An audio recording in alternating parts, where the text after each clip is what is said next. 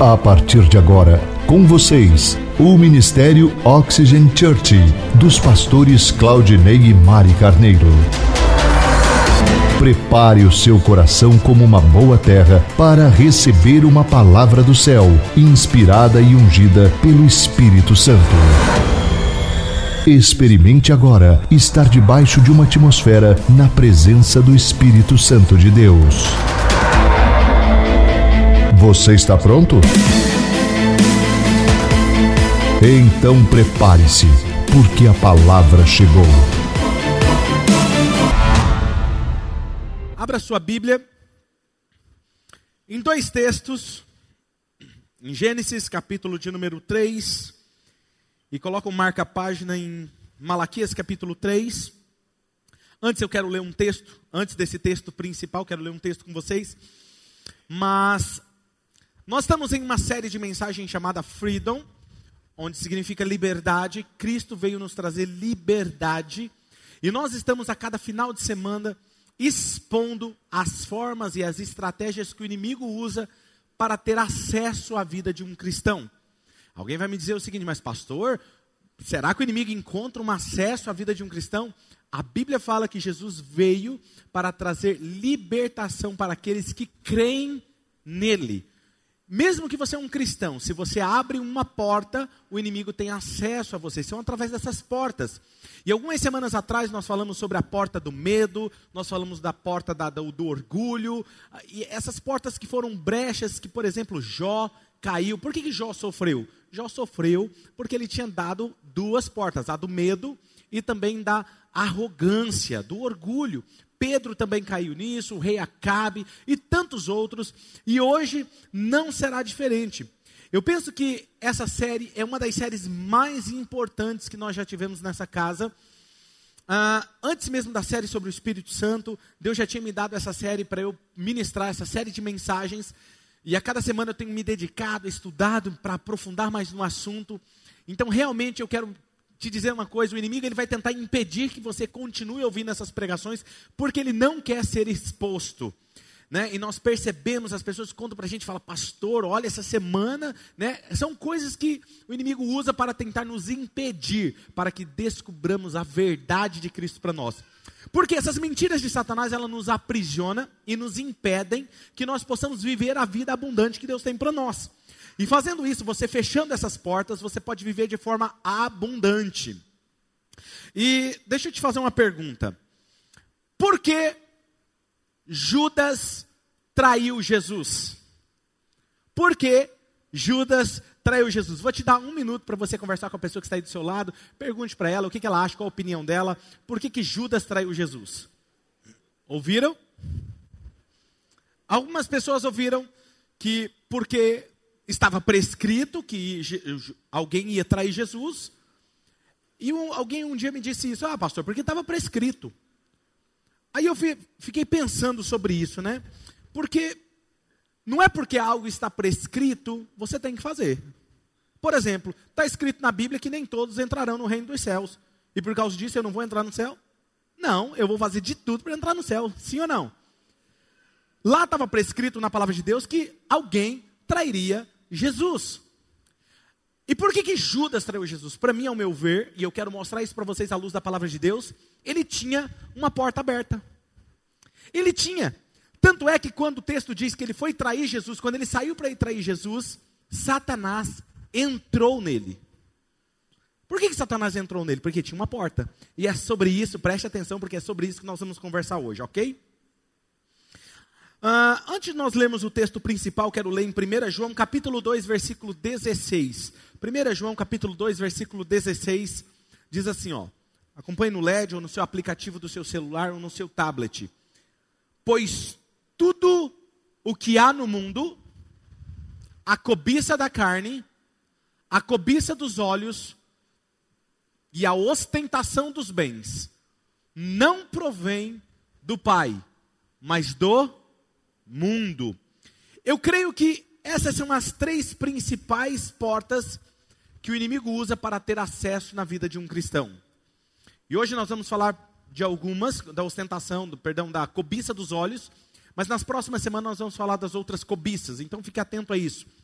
Existem algumas formas de você identificar se isso está na sua vida, então preste muita atenção, porque eu quero mostrar as três formas que esses desejos dos olhos se manifestam nas nossas vidas, ok? Então vamos lá, Gênesis capítulo 3, versículo 1 ao 6. Diz assim: Ora, a serpente era o mais astuto de todos os animais selvagens que o Senhor Deus tinha feito. E ela perguntou à mulher: Foi isto mesmo que Deus disse? Não comam de nenhum fruto das árvores do jardim? Olha como que ela é astuta. O diabo ele é astuto. Deus disse: vocês podem comer de qualquer fruto desse jardim, só não comam daquelas duas árvores. Aí ele já vem e já aumenta, né? É verdade que Deus disse para vocês não comerem de nenhum fruto desse jardim? Aí olha o que Eva responde. Respondeu a mulher à serpente: Podemos comer do fruto das árvores do jardim, mas Deus disse: Não comam do fruto da árvore que está no meio do jardim, nem toque nele, do contrário vocês morrerão. E disse a serpente à mulher: Certamente não morrerão. Deus sabe que no dia em que dele comerem, seus olhos se abrirão, e vocês, como Deus, serão conhecedores do bem e do mal. Quando a mulher viu que a árvore parecia agradável ao paladar, era atraente aos olhos, e além disso, desejável para dela se obter o discernimento, tomou do seu fruto, comeu do seu e deu ao seu marido, que comeu também. Primeira porta, a primeira forma que essa porta se manifesta em nossas vidas é através da cobiça. Diga comigo, cobiça. Olha que o texto ele é claro em dizer que a estratégia de Satanás ela não mudou. Da mesma forma que ela tentou Eva, ele nos tenta até hoje. Ele disse: Olha, não é bem assim que Deus colocou para vocês. Na verdade, Ele não quer que você coma desse fruto, porque Ele está proibindo você de algo. Ele sempre vai colocar em dúvida a palavra de Deus. Quando você recebe uma palavra de Deus na igreja, na, quando você lê a palavra, e durante a sua semana você recebe alguma dúvida no seu coração, é uma estratégia do inimigo para roubar a promessa de Deus do seu coração. Ele continua da mesma forma, olha o que ele está dizendo, colocando em dúvida a palavra de Deus. Ele procura manter você distraído, para quando você estiver distraído, ele mete o pé na porta da sua vida, abre a sua casa e ele entra e tem acesso à sua vida. Eva, o texto diz que Eva viu o fruto da árvore que era desejável. Desejável. Era atraente aos olhos. O interessante é que a maioria Algumas pessoas já me disseram isso, disse, pastor, mas será que não é porque as outras árvores tinham frutos, mas eles não, não eram atraentes aos olhos? Talvez não é porque o fruto do pecado ele é atraente aos olhos. Vamos ver isso na Bíblia. Gênesis capítulo 2, versículo 9, olha o que diz nesse texto. O Senhor Deus fez nascer então do solo todo tipo de árvores, o quê? Agradáveis aos olhos e boas para alimento. Ou seja, todas as árvores, os frutos eram atraentes aos olhos. E no meio do jardim estava o quê? A árvore da vida e a árvore do conhecimento do bem e do mal. Veja que são duas árvores. Todas as árvores elas eram atraentes e desejáveis aos olhos. A questão aqui é que Satanás convenceu algo a, a Eva que existia algo diferente naquela árvore. E essa palavra atraente ou desejável, muitas vezes ela é traduzida como cobiça, como luxúria, como ambição. Por exemplo, a palavra luxúria, muitas vezes ela é traduzida por desejo. Em algumas versões é traduzida por desejo. Era atraente aos olhos, era desejável. E essa palavra no hebraico, hamad, que significa desejar, cobiçar. Eva pensou que havia algo de especial naquela árvore. E talvez ela pensou consigo: Deus está me privando de algo. O que, que, é que tem nessa árvore que Deus não quer que eu tenha? Por que, que Deus está fazendo isso? Ele está impedindo que eu tenha prazer. Por que Deus faria algo assim? Quando Satanás consegue colocar a dúvida na sua mente, no seu coração, ele já está abrindo uma porta na sua vida. Cuidado com a dúvida, porque ela é o começo de uma porta aberta. E isso é exatamente o que pensamos às vezes. Que tipo de Deus faria isso, pastor? Nos privar de algo. Mas é exatamente isso que Satanás faz, ele coloca isso no seu coração. Por que, nós não podemos comer de tudo? Por que, que eu não posso ter prazer em tudo? Escute-me cuidadosamente, cuidadosamente, porque eu falarei rapidamente sobre, por exemplo, o princípio do dizimar. Dizimar e ofertar, porque é uma porta aberta. Por favor, por favor, me escute. Preste atenção no que eu vou falar agora. Se você fecha todas as portas da sua vida, todas as portas, mas você não é um dizimista, você não é um ofertante, você está deixando uma porta aberta, onde o inimigo tem um acesso à sua vida. E eu, como pastor, eu quero mostrar para vocês claramente isso nas Escrituras. Isso é o que muitas pessoas fazem, isso é o que acontece, isso é o que Adão e Eva Fizeram, o que, que eles fizeram? Sabe qual foi a primeira porta? Por isso que o título da mensagem é a primeira porta. A primeira porta que a humanidade abriu para o pecado foi tomar o, para si o que era de Deus. Estavam lá todas as árvores, preste atenção. Eles poderiam comer de qualquer fruto. Tinha duas árvores que era proibida. E aí alguém me disse o seguinte: Mas pastor, por que que Deus conhecedor, ele sabia que Eva e Adão iriam comer do fruto, por que, que ele coloca essas duas árvores lá? Então ele queria que eles caíssem. E eu respondi para a pessoa o seguinte: eu respondo para vocês, sabe por que, que Deus colocou duas árvores lá, proibida para eles terem a escolha? Porque Deus não quer pessoas que simplesmente obedeçam porque Ele está mandando.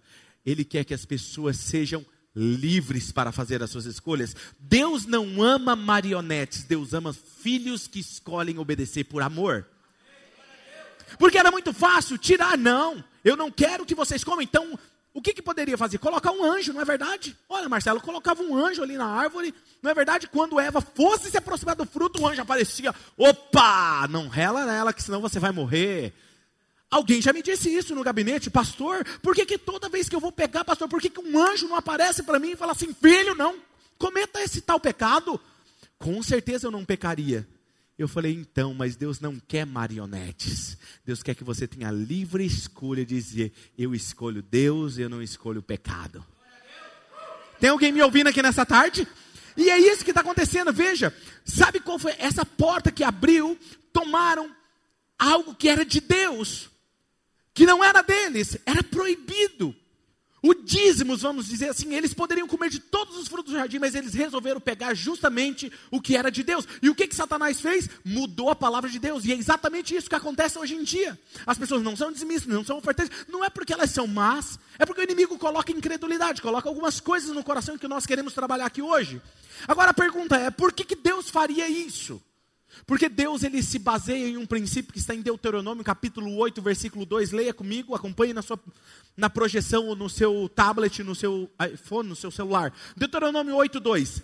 Lembre-se de como o Senhor, o seu Deus, o conduziu por todo o caminho no deserto durante estes 40 anos para o quê? Humilhá-los e pô-los pô-los a prova.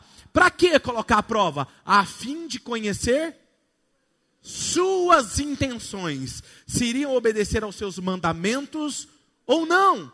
Em outras versões está falando para te provar, para saber o que estava no seu coração. O que está no coração, eu sempre digo que tem tudo a ver com o coração. Deus está dizendo para nós: eu te provo para poder te abençoar, porque Deus nos abençoa quando nós cremos, Ele nos abençoa quando vivemos por fé, Ele nos abençoa quando Ele nos diz para fazer algo e fazemos, obedecemos por amor, e Deus nos coloca a prova para vir à tona o que está no nosso coração, não para Ele saber, porque Ele já sabe, mas é para que eu e você saiba quem nós somos. Eu já disse isso aqui uma vez. Lá no início da, da, da, nossa igreja, eu preguei uma série sobre dízimos e ofertas, sobre ser generoso, e eu falei que significa, a palavra dízimo significa um décimo, que significa 10% daquilo que você recebe como ganho, como lucro, como vendas, ou como salário, ou como prolabore, como você entende. E o número 10 na Bíblia, sempre que é usado o número 10 na Bíblia, significa uma coisa, é usado para prova. Sempre que Deus coloca o número 10 na Bíblia, significa eu estou provando alguma coisa. Por exemplo, quantas provas nós, quantas pragas nós tivemos no Egito? Quantas pragas? Dez. Por quê? Estava provando o coração de Faraó. Dez pragas. Eu vou fazer algumas perguntas para vocês. E aqueles que já sabem dessa, dessa resposta, no final, vocês fiquem quietinhos, tá bom? Combinado? Tem alguns que já sabem, são inteligentes, segura aí. Vamos lá então. Quantos mandamentos nós temos na Bíblia? Me responda, quantos mandamentos nós temos na Bíblia? Quantas vezes Deus provou Israel no deserto? Dez. Quantas vezes Deus testou o coração de Jacó, permitindo trocassem o salário dele? Dez. Quantos dias da Daniel foi provado? Dez. Quantas virgens foram provadas lá em Mateus 25? Dez virgens. Quantos dias de prova é mencionado no livro de Apocalipse? Dez. Quantos discípulos Jesus tinha? Não, doze. Eu estava provando o coração de vocês, está vendo? Deus, Ele prova, eu amo ver vocês sorrindo. Por isso que eu gosto de ver vocês sorrindo. Deus prova o nosso coração. Todas as vezes que você recebe o seu salário, quando você ganha um dinheiro extra, quando você recebe o seu prolabore, cada vez que alguém lhe paga, você está sendo testado. A quem você vai agradecer? A quem você honra? A quem você vai honrar primeiro? Tem pessoas que fazem o seguinte: quando ele recebe o salário, o que, que ele faz? Ele paga primeiro o cartão de crédito, ou ele paga primeiro uma conta. Quem você está honrando primeiro? A empresa que você está pagando. Sabe o que eu faço como pastor? Eu e a Mari, como pastores, nós fazemos o seguinte: assim que a gente recebe nosso salário, que ele cai na nossa conta, que nós somos notificados, automaticamente nós fazemos transferência. É a primeira coisa, nós fazemos transferência para a conta da igreja, porque nós queremos honrar como primeiro lugar na nossa vida aquele que nos resgatou e nos tirou do império das trevas. Eu nunca vou ensinar algo para vocês que eu não faça. Veja que no Éden, Havia duas árvores, nós estávamos falando aqui, uma era a árvore da vida e a outra do conhecimento do mal. E eu vou classificá-las como a árvore da vida e da morte. Deus disse: se vocês comerem desse fruto, você morrerá. E essa árvore não é para vocês. E Satanás diz o quê? Sim, vocês podem comer desse fruto. Eles decidiram desobedecer a Deus e o que acontece? Em seguida, os seus filhos também desobedecem. Preste atenção: o seu filho vai seguir aquilo que você está fazendo. É igual quando o pai mente em casa, o que, que o filho vai fazer? Mentir. Quando o pai é grosseiro em casa, o que, que o filho vai ser? Grosseiro. A filha vai fazer o que a mãe faz. Se você não é uma boa esposa, sua filha vai ser como? Uma má esposa. E muitas pessoas às vezes olham para os filhos e falam assim: puxa, eu não suporto esse menino, eu não suporto essa menina. Por que, que ela faz isso? Por que, que ele faz isso? Você já parou para pensar que ele está apenas reproduzindo o seu comportamento? São coisas que nós devemos olhar, e é isso que está acontecendo. Adão e Eva pegou o que não era deles, pegou o que era de Deus, e isso acontece com Caim e Abel. Vamos olhar isso na Bíblia. Êxodo, antes disso, vamos ler Êxodo capítulo 13, versículo 1 e 2. Lá diz o seguinte: Disse o Senhor a Moisés: Consagre a mim todos os primogênitos, o primeiro filho israelita me pertence, não somente entre os homens, mas também entre os animais. Deus ele está determinando aqui a primogenitura, ele está consagrando as primícias. O que, é primícia? Os primeiros frutos, o primeiro animal que nascer, a primeira conquista que você tiver, é dele, é do Senhor, ele está separando para ele. Tudo em primeiro, porque Deus vem em primeiro, é isso que ele está estabelecendo. Êxodo capítulo 23, versículo 19, a parte A do versículo, olha o que diz, leia comigo. Um, dois, três. Tragam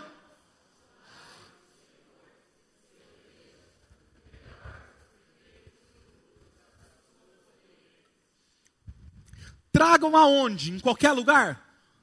Santuário do Senhor, seu Deus, o melhor, não é também os primeiros, é o melhor dos primeiros frutos das suas colheitas. Deus está estabelecendo um padrão. Veja que Deus ele sempre usa a palavra trazer os dízimos ao santuário e nunca dar os dízimos. Por quê? Você nunca pode dar o que não é seu. Ele sempre vai usar traga, porque ele está dizendo para você, para que você devolva o que é dele. Não é trazer para um programa legal de televisão que tem lá, puxa, eles fazem um trabalho legal, vou dar o meu dízimo lá. Não, eu vou pegar o meu dízimo, eu vou dar 5% aqui nessa obra social, 2% para essa pessoa que está precisando e 3% eu vou dar no santuário. Não, não é isso. O texto está dizendo, traga, e para te ajudar a entender isso, vou te dar um exemplo. Nós estamos sem carro, passando um período sem carro, eu e minha esposa, e alguns irmãos, eu quero aproveitar para agradecer os irmãos que me emprestam um carro que vocês são sensacionais. Pensa numa igreja que nós somos apaixonados pelo carinho de vocês, o coração de vocês, vocês são demais. E alguns irmãos me emprestam o carro às vezes, e às vezes eu estou com um carro emprestado. Então vamos usar aqui um exemplo. Vamos supor que o Ivan me emprestou o carro dele, e eu saio com o carro dele, ele foi viajar e falou assim, pastor, olha, eu vou viajar esse final de semana, né? Segunda-feira você me devolve o carro. Ok, pego o carro dele, estou usando no final de semana, vindo para a igreja. Se chega segunda-feira, eu vou devolver o carro para ele, chego lá, ô uh, Ivan, tudo bem? Ele, e aí, pastor, tudo bem? Foi tudo bem com o carro? Graças a Deus, foi uma bênção para mim. Mas, ó Ivan, hoje eu não vou devolver para você o carro, não, porque eu emprestei para o Eliel, rapaz, ele, ele, não tem carro, e, e eu emprestei para ele. Eu posso fazer isso? Em outras palavras, na linguagem dos adolescentes, ele vai olhar para mim e falar, oi, tudo bem? Quem está me entendendo? Eu posso emprestar o carro que não é meu? Vou melhorar para vocês. Ivan, eu tomei uma decisão, cara. Olha, o, o nosso irmão Eliel, ele estava precisando tanto do carro. Eu dei para ele. Hã? Eu posso dar o que não é meu? Mas não é isso que a gente faz com os nossos dízimos e ofertas? A gente pega e nós decidimos o que a gente vai fazer com ele? Mas a Bíblia diz o contrário, ela diz: tragam porque é meu. Eu não posso pegar algo que não é meu e entregar. Ou fazer o que eu bem entender. É isso que o texto está querendo dizer. Olha só. Gênesis capítulo 4, versículo 3 ao 7. Olha esse texto, acompanhe comigo essa leitura. Passado algum tempo, pega esse detalhe, gente. Passado algum tempo, isso é importante. Caim trouxe o quê? Do fruto da terra uma oferta ao Senhor. Veja que ele não traz as primícias da terra. Ele traz um fruto da terra, uma oferta ao Senhor. Próximo texto. Abel, o seu irmão, que são filhos, Caim e Abel, filhos de, de, de Adão e Eva, por sua vez, trouxe as partes gordas do que? Das primeiras crias do seu rebanho. E o Senhor aceitou com agrado Abel a sua oferta. Versículo 5: mas não aceitou com Caim e sua oferta. Por isso Caim se enfureceu e o seu rosto se transtornou. Versículo 6. O Senhor disse a Caim: Mas Caim, por que, que você está furioso? Por que você se transtornou o seu rosto? Versículo 7. Se você fizer o bem, não será aceito? Em outras palavras, ele está falando: se você fizer o que o seu irmão fez, você não acha que eu vou aceitar você. Existe um princípio, existe uma lei, você está quebrando ela. Se não o fizer, nós estamos falando de portas abertas para o inimigo. Ó, se não fizer, saiba que o que? O pecado ameaça a porta. O pecado, ele deseja conquistá-lo, mas você deve fazer o quê? O pecado vem à porta, o diabo vem tentar você para abrir aquela porta, para abrir aquela brecha, para ele ter acesso à sua vida e você deve dominá-lo. Não, aqui não, você não entra. É isso que o texto está nos dizendo. Veja, nós estamos falando de portas abertas, de desejo dos olhos. Pastor, mas como isso? Vou te ajudar a entender. Eu gosto de ajudar as pessoas a entenderem. A pessoa, as irmãs, vê aquele sapato da promoção aquela bolsa da promoção, 70% de desconto. Marido, me dá o cartão. Ela tem 20 bolsas, mas ela não, eu preciso. Veja, eu não sou contra você comprar e ter várias bolsas. Não, não. Eu estou mostrando para você como nós somos cobiçamos as coisas. Os maridos, vamos lá para os maridos, não vai sobrar só para as irmãs não. Gostam de tecnologia. Mas amor, tem que comprar agora esse celular aí, mais barato, ele vai fazer um preço só especial para mim. Não, amor, você não está entendendo. Nós precisamos trocar de carro. O banco fez uma taxa de juros lá embaixo para gente. Desejo dos olhos. E nós somos tentados. E aí, quando você faz, você cai, você pega. Não, mas vamos apertar aqui. Não. Aí junta aí a hora que vai o dízimo, vai a oferta. E ele consegue ser cobiçado pelos olhos. Mas são coisas que não são necessárias. Ele não quer fazer, ele aqui, naquele afã, ele continua. E veja que nós estamos falando de primogenitura e de primícia. Vamos ter mais um texto só para vocês entenderem e estarem seguros de que os dízimos são do Senhor. Levíticos 27, 30. Dá uma olhada nesse texto, olha o que diz. Vocês podem ler comigo, me ajuda nessa leitura, vamos lá? Um, dois, três. Todos os dízimos da terra, seja dos cereais, seja das frutas das árvores, pertencem e são alguns dízimos, é isso? Que parte do todos vocês não entenderam ainda? Tem alguém me ouvindo aqui hoje à tarde? Todos os dízimos da terra, vou traduzir na nossa linguagem aqui, ok? Vou todos os dízimos da terra, do seu trabalho, do seu salário, daquele dinheiro extra que você recebe, de tudo que você planta, de tudo que você colhe, pertence ao Senhor. Pertence a Ele, é consagrado, é separado para Ele. Primeira porta que entra nos nossos corações é através dos olhos, e a outra forma que ela se manifesta, perdão, é a cobiça. A segunda forma que ela se manifesta é através da incredulidade. Incredulidade. Porque uma pessoa não dizima. Não é porque ela é uma pessoa má, eu já disse isso aqui. Não, pastor, é que eu sou ruim mesmo, eu não dizimo porque eu não gosto. Não. Não é porque ela é má, é porque o inimigo semeou incredulidade no coração dela. Por exemplo, elas acreditam que o dízimo não vale mais depois que Jesus veio. Não, isso é uma coisa do Antigo Testamento, pastor. E realmente algumas pessoas, elas não concordam comigo nesse ponto. E eu não tenho problema com isso. Mas isso é o que eu olho para a Bíblia e eu vejo. Eu quero ensinar vocês sobre isso. Olha só. Algumas pessoas dizem o seguinte para mim, pastor, mas olha, o dízimo é uma coisa do Antigo Testamento, não do Novo. Aí eu digo para você, você sabia que no Novo Testamento aparece sete versículos que falam sobre o dízimo? Aí alguém vai falar: Ah, pastor, mas está vendo? Falei para o senhor, é pouco demais. Quase não fala. Então a gente não precisa ser dizimista, não. Ok, vamos pensar então um pouquinho mais. A palavra roubar, ela aparece nove vezes no Novo Testamento. Sendo que dois dos textos onde ela aparece, dois são textos repetidos. Ou seja, ela aparece sete vezes no Novo Testamento. Então eu posso roubar? Não posso roubar ou eu posso roubar, gente? E por que, que eu posso ficar sem dizimar? Vamos mais um pouquinho. A palavra adultério. A palavra adultério, ela aparece no Novo Testamento 13 vezes, sendo que cinco vezes é versículos repetidos. Ou seja, são oito versículos que falam do princípio para não adulterar. Então está tudo certo eu cometer adultério? Quem está me entendendo o que eu estou querendo dizer? Mas eu vou melhorar ainda para você entender ainda melhor. Quem aqui acredita que Jesus nasceu de uma virgem mulher?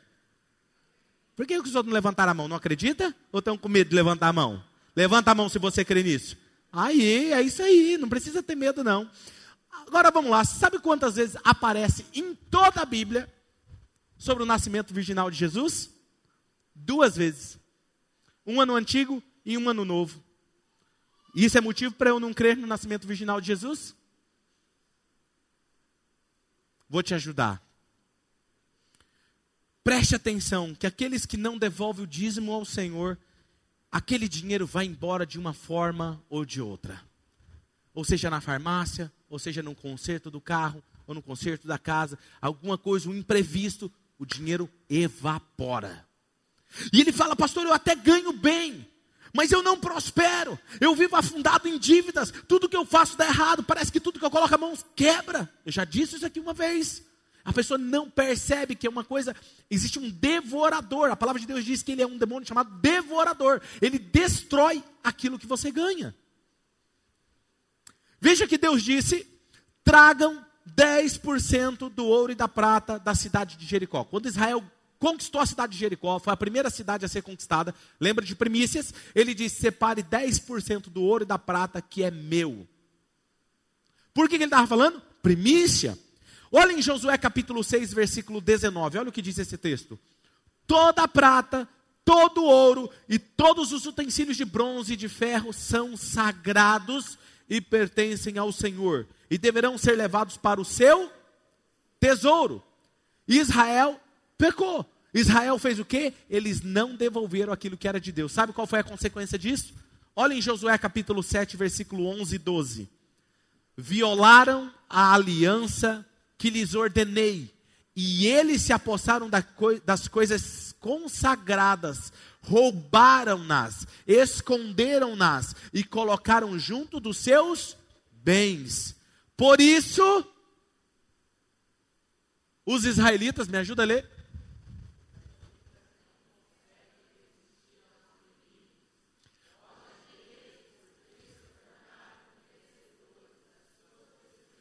Por isso os israelitas não conseguem resistir os seus inimigos. Ou seja, por que, que vocês não resistem aos inimigos? Porque vocês têm uma porta aberta. Vocês expulsam os demônios por essa porta. Vocês fecham essa porta, mas tem uma porta de acesso na sua vida. Por isso que os inimigos entram tudo novamente e acessam a vida de vocês. É isso que ele está falando. Existe uma brecha em vocês. Vocês estão merecendo a destruição por causa de desobediência. Não estarei mais com vocês se não destruírem do meio de vocês o que foi consagrado à destruição. Deus está falando, eu não vou mais caminhar no meio de vocês. Eu quero, é como se Deus falasse o seguinte: eu quero abençoar vocês. Mas agora, por causa das suas escolhas, vocês não podem resistir aos seus inimigos. Vocês estão vulneráveis aos inimigos, aos demônios. Deus quer abençoar a todos, porém Ele não pode abençoar um ladrão, principalmente aquele que rouba do Senhor.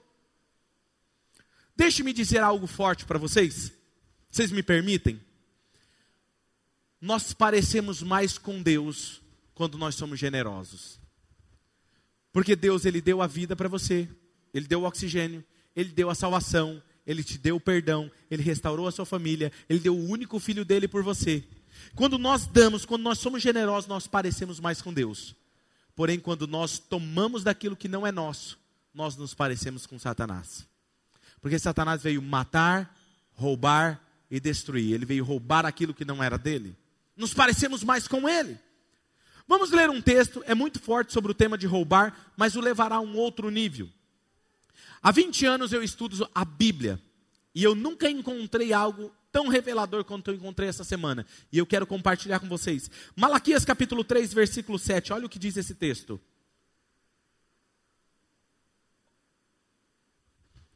Desde o tempo dos seus antepassados, vocês se desviaram dos meus decretos e não os obedeceram. A palavra decreto aqui, ela tem a ver, nós temos um advogado aqui que está nos assistindo e alguns que entendem de lei, vão me entender melhor sobre isso. É um princípio ordinário. É um princípio que é ordinário, ou seja, ele é perpétuo. É uma coisa que foi decretada. E o que, que Deus está dizendo? Vocês quebraram esses decretos, não é algo do Antigo Testamento. Vocês quebraram, olha isso. Mateus capítulo 23, versículo 23. Olha o que diz esse texto, o próprio Jesus dizendo. Mateus 23, 23. Ai de vocês, mestres da lei, fariseus hipócritas, vocês dão o dízimo da hortelã, do endro, do cominho, mas têm negligenciado os preceitos mais importantes da lei: a justiça, a misericórdia e a fidelidade. Vocês devem fazer o quê? Praticar estas coisas sem omitir aquelas. O que ele está querendo dizer? Parem de dar o dízimo. É isso que Jesus está dizendo? Não. Pratiquem essas coisas, mas também sejam misericordiosos. Tenha fidelidade, tenha amor, tenha compaixão. Não deixe de praticar isso, mas pratiquem isso também. Olha, eu não sei vocês, eu não sei o quão perdido vocês estavam, mas eu sei como eu estava perdido. Eu sei como eu estava quando Jesus me encontrou, me resgatou, lavou meu coração, me perdoou. Eu sei como estava a minha vida. E se essa pessoa que me salvou, Jesus, ele diz isso, não deixe de dizimar. Se tivesse só esse versículo na Bíblia, era o suficiente para mim crer e continuar obedecendo a Ele porque Ele é a minha referência. Eu não sei o que Ele fez por você, mas eu sei o que Ele fez por mim. Vamos continuar lendo o texto. Malaquias capítulo 3, versículo 7b até o 7a. Malaquias 3, versículo 7b. Voltem para mim e eu voltarei para vocês, diz o Senhor dos Exércitos. Mas vocês perguntam: como voltaremos? Próximo texto: pode um homem roubar de Deus? Contudo, vocês estão me roubando. E ainda pergunta: como é que te roubamos? Como que vocês me roubaram? Nos dízimos e nas ofertas. Veja, é interessante. Deus falou: não, vocês estão me roubando, não é só nos dízimos, nas ofertas também. Porque quando você devolve o dízimo, você está apenas obedecendo como filho. Quando você oferta, você está indo além. Aí você se torna generoso. Você só é generoso quando você é ofertante. Quem está me entendendo? O texto está dizendo isso. Vamos continuar. Próximo texto. Vocês estão debaixo de grande maldição. Por quê? Porque estão me roubando. Quem rouba Deus está debaixo de uma maldição. É isso que a Bíblia está dizendo. A nação toda está me roubando. Versículo 10. Olha o que diz: tragam, novamente ele usa o termo, tragam o dízimo todo aonde? Ao depósito do templo, para que haja alimento em minha casa. Se tem uma coisa que eu sou feliz como pastores de vocês, é que nessa casa tem alimento saudável. Todo final de semana você vem aqui, você ouve uma boa palavra para você que vai mudar a sua história, mudar a sua família, mudar o seu casamento, restituir o seu filho, restituir as suas finanças, restituir a sua vida. Nós pregamos uma palavra viva e eficaz. E seu pastor, a sua pastora, nós nunca vamos pregar algo que nós não fazemos. Você está me entendendo o que eu estou querendo dizer para você? Então, é isso que nós estamos olhando para o texto e o texto está claro. Uma das coisas que nós admiramos é isso nessa casa. Vamos lá para o versículo 10, versículo parte B do versículo 10. E Deus diz: ponham-me à prova. Malaquias capítulo 3, versículo 10. Ponham-me à prova, diz o Senhor dos Exércitos. E vejam, se eu não vou abrir as comportas dos céus e derramar sobre vocês tantas bênçãos que nem terão onde guardá-las. Versículo 11. Impedirei que pragas devorem as suas colheitas, e as videiras nos campos não perderão o seu fruto, diz o Senhor dos Exércitos. Quem é que vai impedir de a praga de os devoradores destruir as suas coisas? Quem é? O próprio Deus. Isso é fantástico. Quando Deus me ensinou sobre esse princípio, ele me lembrou de, de, uma, de um fato na minha infância. Eu sei que muitos de vocês vão rir, mas faz parte. Quando eu tinha mais ou menos uns 8, 9 anos, eu estudava em uma escola lá em Barretos. E tinha um menino na escola, sabe aquele menino atentado, parece endiabrado, menino? Ele me batia. Eu, ele não podia olhar para mim que ele queria caçar conversa comigo. Ele me dava um peteleco, ele me dava um tapa, ele me dava um empurrão, ele me dava um chute. E um dia eu resolvi encarar ele. E eu tomei de um belo de um soco no olho. Cheguei em casa com o olho roxo, inchado. Meu pai, filho, o que, que aconteceu? Eu falei, caí ali e bati na escada. Nossa, mas você caiu justamente o olho redondo assim? Pois é, pai, você viu que coisa? Falou, filho, senta aqui. O que, que aconteceu? Aí eu fui contar a história para ele. Ele falou, ah, é? Muito bem. Todos os dias meu pai levava eu na escola com a bicicletinha dele. Ele parava na frente da escola. Ele me deixava, me dava um beijo, me desejava, me desejava um ótimo dia e ia embora para o trabalho. Nesse dia ele parou a bicicleta, desceu, cruzou o braço e disse: Quem é o menino? Pai, ele vem vindo lá, ó, aquele lá. Ó. Aí já vem um menino meio sem graça, né? Quando o menino chegou perto dele, ele falou: Vem cá, você viu o que, que você fez no olho do meu filho? Ele me contou o que você anda fazendo. Presta atenção que eu vou te falar aqui agora. Se você mão no meu filho de novo, eu vou te capar com uma faca de pau. E eu vou voltar aqui, vou levar você lá no seu pai e vou ter uma conversa séria com ele, viu?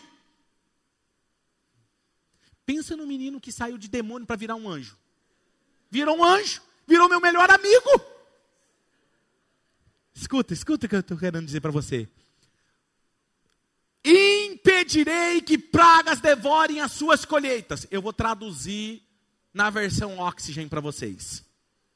Eu, Senhor Deus, vou impedir que os seus negócios vão mal. Eu, Senhor Deus, vou impedir que as portas se fechem diante de vocês. Eu, Senhor Deus, vou impedir que o mal chegue perto de vocês. Porque eu, Senhor, vou entrar na sua frente e vou dizer: não rela a mão nele, não. Ele é o meu filho. Foi isso que aconteceu comigo. Meu pai foi lá e falou assim: se relar a mão nele, você vai se ter comigo. Deus faz a mesma coisa quando você é um filho obediente a Deus, quando você segue os princípios dos dízimos das ofertas. Ele está dizendo: eu vou entrar na frente de qualquer demônio e vou dizer: você não tem esse direito. Eu estou aqui e eu estou fechando a porta. Quero ver você passar. Vou melhorar essa visualização para você. Imagina você lá na sua casa, chega um demônio e bate na porta da sua casa. Bate na porta da sua casa. Ele acha que você está sozinho. A criança está sozinha. O demônio bate lá na porta da sua casa. Sabe quem é que vai? Jesus vai lá, mete a mão na maçaneta e abre. Pois não? Pois não, o que, que você quer aqui? Isso é o que Deus vai fazer com você. Se prepare para viver o melhor de Deus na sua vida. Uou! Agora, para nós caminharmos para o final, existe uma diferença entre furto e roubo. E essa foi a revelação que eu tive que eu quero compartilhar com vocês. A palavra que Deus usa aqui é exatamente vocês têm me roubado nos dízimos e nas ofertas. Nós temos alguns policiais, aposentados policiais que frequentam a nossa igreja, são membros aqui na nossa igreja. E eu confirmei com um deles hoje de manhã, e eles me falaram até o artigo. Quando você furta, o que é furtar? É alguém entrar na garagem da sua casa, não tem ninguém na casa, você deixou uma garagem meio aberta, alguém entra lá, toma algo que é seu e leva embora consigo. Você não está lá, não tem vítima, mas ele entra. Então isso é considerado como furto. Artigo 155. Viu como seu pastor é estudado? Roubo, o que, é roubo? Roubo é quando você está dentro da sua casa e o ladrão entra, e se ele fechar o semblante para você, é um roubo. E ele pegou algo seu. E aí tem os agravantes, se ele estava armado, se ele estava com a faca, se ele estava com um cano. Aí vem os agravantes. Mas roubo é considerado quando tem alguém dentro de casa, o dono está em casa, e mesmo assim ele entra e pega. Sabe por que, que Deus usa o termo roubo? Porque ele está em casa. E você tem coragem de guardar o dízimo no bolso e falar assim: Eu não vou devolver o dízimo ao Senhor. Ele está em casa e você leva o dízimo com você. Isso se chama roubo mas Ele está olhando. Algumas pessoas dizem, pastor, mas faz algum tempo que eu não dizimo, não sou ofertante e nada tem me acontecido, tem tudo indo bem. Ok. Lembra de Judas que eu falei com vocês? Qual era a porta que Judas tinha aberto? Terceira forma que ela se manifesta em nossas vidas é através do medo. Lucas 22, versículo 3 ao 5, olha o que diz esse texto. Então, Satanás entrou na casa de Judas, foi isso? Onde que ele entrou? Em Judas, chamado Iscariote, um dos doze. Olha, era doze dos doze discípulos de Jesus. Próximo texto. Judas, então, quando Satanás entrou no coração dele, dirigiu-se aos chefes dos sacerdotes, os líderes da igreja, os oficiais da guarda do templo, e tratou com eles como lhes poderia entregar a Jesus.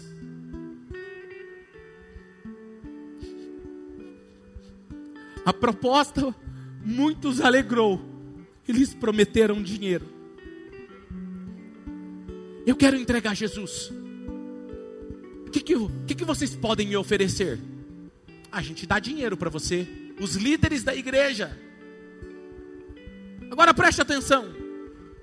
João capítulo 12, versículo 1 ao 6. Eu acredito que a porta, uma das portas que estavam abertas em Judas era o medo.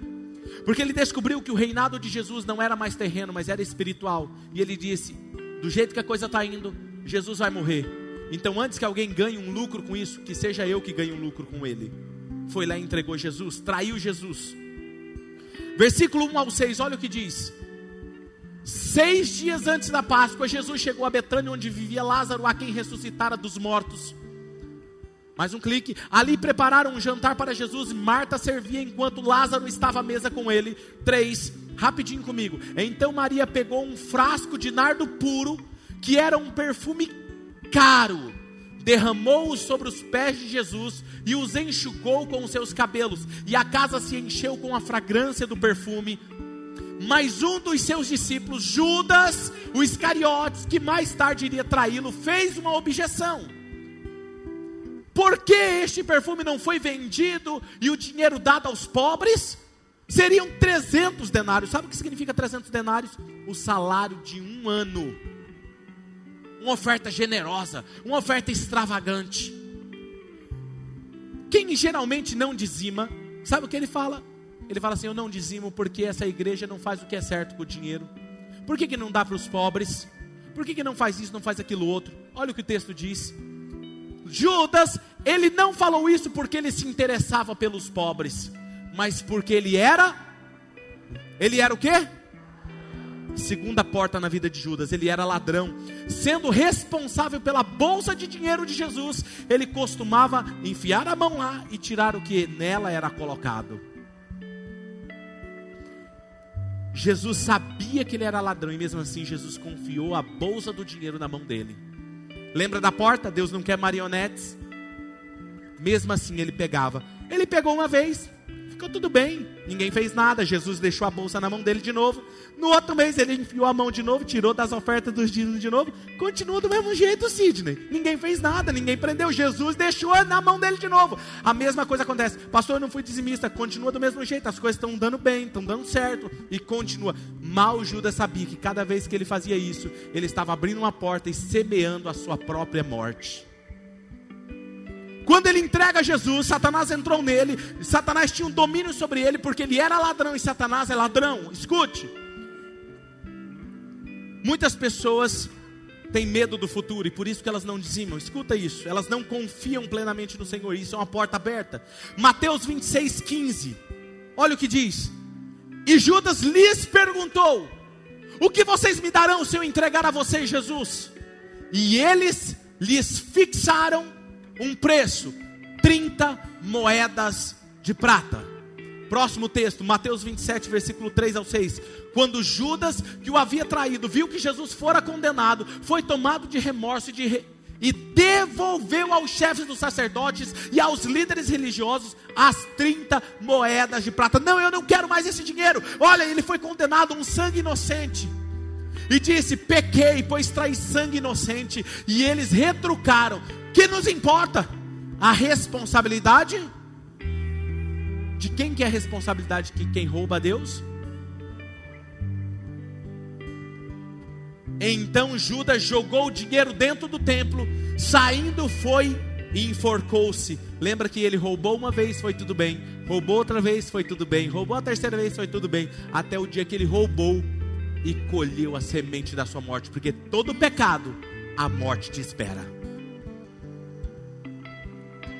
Os chefes dos sacerdotes ajuntaram as moedas e disseram: É contra a lei colocar este dinheiro no tesouro, visto que é preço de sangue. Ou seja, nós, sabe de onde tiraram as 30 moedas de prata? Da tesouraria da igreja. Tiraram dos dízimos, da onde ele metia a mão e pegava, foi de onde eles tiraram e pagaram a traição de Jesus. Sabe o que é mais interessante? Vou dizer algo para você que talvez você nunca tenha ouvido. Sabe o que significa? Antes disso, você trairia Jesus por causa de 10% do seu ganho? Talvez você me diga: Não, pastor, jamais eu faria um negócio desse. Sabe o que significa 30 moedas de prata? Êxodo capítulo 21 e 32, olha o que diz esse texto.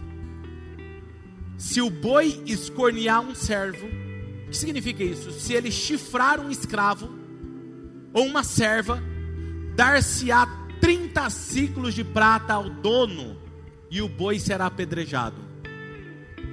Deixa eu te falar uma coisa: 30 moedas de prata era o preço pago por um escravo. Jesus foi vendido a um preço de um escravo. Porém, o boi que traiu e roubou foi apedrejado, foi morto. A Bíblia se cumpre nos mínimos detalhes. Ouça com muita atenção: traíram Jesus com os dízimos, com as 30 peças de prata, o preço da escravidão. Quando você não devolve a Deus o que pertence a Deus, você se torna escravo. Talvez você esteja me ouvindo aqui, talvez você diga assim, mas pastor, você está pregando isso porque você quer que aumente os dízimos e as ofertas na sua casa. Deixa eu te falar uma coisa. Essa verdade não é a verdade, passa longe de ser a verdade sobre a minha vida. Essa igreja é uma igreja generosa. Essa igreja nós temos dizimistas, desde o menorzinho até o mais idoso. Nós somos dizimistas. Estou pregando isso porque o Senhor, nós estamos nessa série. Eu quero, amo vocês não quero que vocês deixem essa porta aberta na vida de vocês. No início dessa série de mensagens, no, no início da igreja, nós pregamos uma série sobre dízimos e ofertas. E eu sempre dizimei ao Senhor, mas eu nunca fui um ofertante extravagante. E eu sempre gosto de dar um passo a mais. E eu falei, Deus, eu, eu quero dar uma oferta extravagante como essa mulher. Ela pegou, ela deu o salário dela de um ano. Simplesmente para quebrar e ungir os seus pés. Eu nunca dei uma oferta extravagante. Eu quero fazer algo. O que, que eu tenho de bom? Eu tenho hoje de propriedade minha. Eu não tenho uma casa própria. Mas eu tenho um bom carro, que era um Honda Civic 2014. Ótimo carro. E eu tenho um terreno que está sendo pago, que não é meu ainda, está sendo pago. Deus falou assim: então me dá o seu carro. Falei, dou. Falei, mas aí eu tenho que conversar com a família, porque envolve a família. Sentei a minha família, minha esposa, minha filha e meu filho. Falei, o que, que nós podemos dar de oferta extravagante para Deus? Meu filho disse: Eu posso dar meus brinquedos? Dou todos eles. Falei, não, filho, eu tenho que ser uma coisinha um pouco mais valiosa. E a minha esposa disse: Nós só temos o carro. E eu falei, amor, Deus confirmou então. Vamos dar o nosso carro. Todos concordaram. A filha, o filho concordou. Falei, nós vamos ter que andar a pé, vamos ter que emprestar carro. Não tem problema? Não tem problema. Eu vendi o meu bem e entreguei e depositei no reino de Deus. O que eu estou te falando é que, antes de você ouvir o que os outros falam, o que o diabo fala, saiba que eu nunca vou empregar algo para vocês que eu mesmo não pratique. Feche seus olhos um instante. Eu tenho visto pessoas que, quando fecharam essa porta de Satanás, nas suas vidas mudaram, as suas vidas mudaram. Pergunte ao Senhor: é por medo, Senhor? O Espírito Santo é por medo do futuro que eu não sou dizimista? Se eu der a Deus, eu não terei o suficiente? Ou não dizima porque você tem dúvida? Porque o inimigo colocou isso em seu coração, porque não é um princípio do Novo Testamento, porque está na lei, não é para esse tempo. Ou talvez é porque é cobiça mesmo. E eu sei que isso é difícil de admitir, que sempre queremos mais, coisas melhores. Está certo desejar coisas boas, carros melhores, roupas melhores, casas melhores, alcançar a sua independência financeira. Elas devem vir da bênção de Deus e não de roubar a Deus. Esse é o meu desafio para vocês. Deus disse: prova-me. É a única parte na Bíblia que Deus diz: prova-me, coloque-me à prova. E eu quero que vocês façam isso hoje, antes de saírem daqui hoje. Eu quero saber se vocês fechariam essa porta de uma vez por todas na sua vida. E a próxima vez que você receber o seu salário, ou um dinheiro extra, alguma coisa, o seu prolabore, se você seria dizimista. Um homem muito rico me perguntou algum tempo atrás e me disse: Pastor, eu entendi esse princípio do dízimo. Eu tenho que devolver então todos os meus dízimos que eu nunca paguei até hoje. Eu falei: Não. Se fosse outro pastor, talvez queria o seu dinheiro, mas eu não quero. Porque como que você vai restituir seus outros pecados? Não é verdade? Só apenas se arrependa e comece a fazer o que é certo daqui para frente. Feche essa porta, comece hoje a fazer o que é correto diante de Deus.